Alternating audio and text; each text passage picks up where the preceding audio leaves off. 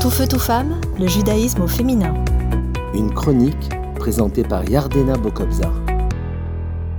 Bonjour, je suis très heureuse de vous retrouver aujourd'hui pour une nouvelle chronique sur le thème de apprendre à faire des choix. Les parents désirent véritablement donner des outils pour la vie à leurs enfants et leur prodiguer la meilleure éducation. Tout bon parent s'efforce de donner des conseils, d'orienter ses enfants, mais il est essentiel de leur laisser un espace dans lequel ils pourront grandir et choisir. Nous devons éduquer et influencer notre enfant, mais jusqu'à un certain stade où nous allons le laisser face à un choix, afin que celui-ci devienne autonome. Le parent essaye de transmettre depuis le jeune âge de l'enfant à faire des choix, car c'est fondamental pour son épanouissement.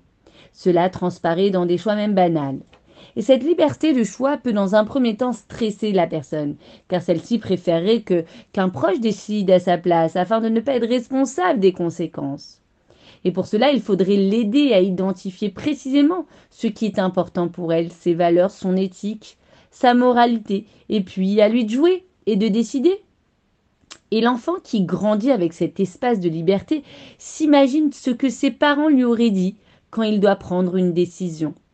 Il se souvient du silence et de la retenue de ses parents, une retenue qui crée un vide dans son cœur, mais également l'envie de percer et d'aller plus loin.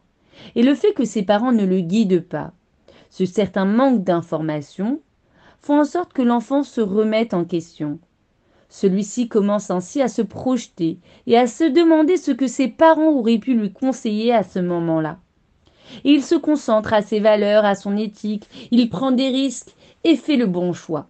Eh bien, c'est la même chose pour Dieu. Dieu nous offre à tout un chacun le libre arbitre. Le fait de pouvoir choisir librement, en se conformant aux préceptes de Dieu, ou bien le contraire, l'homme endosse toute la responsabilité de ses actes. Et le fait que Dieu nous a créés implique qu'il connaît parfaitement la nature humaine et qu'il anticipe la manière dont nous allons agir. Mais malgré ce savoir, Dieu nous laisse tout de même faire nos choix et agir librement. Le verset qui conclut la paracha de Nassau nous décrit comment la voix de Dieu sortait du sein des saints.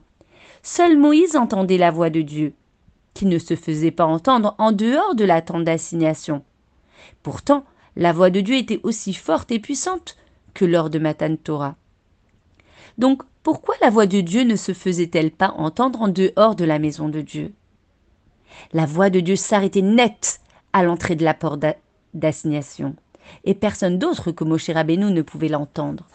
Eh bien, le rabbi nous explique que Dieu a offert un cadeau à l'homme, celui du libre arbitre. Cela aurait été tellement plus simple et facile d'accomplir la volonté de Dieu quand c'est sa propre voix qui nous l'ordonne directement. Eh bien, c'est la raison pour laquelle la voix ne se faisait pas entendre en dehors de la tente d'assignation. Dieu n'intervient pas. Il s'empêche d'intervenir, pour nous laisser le mérite d'agir en choisissant le bien, sans influence extérieure ni stimuli. À très bientôt. Tout feu, tout femme, le judaïsme au féminin.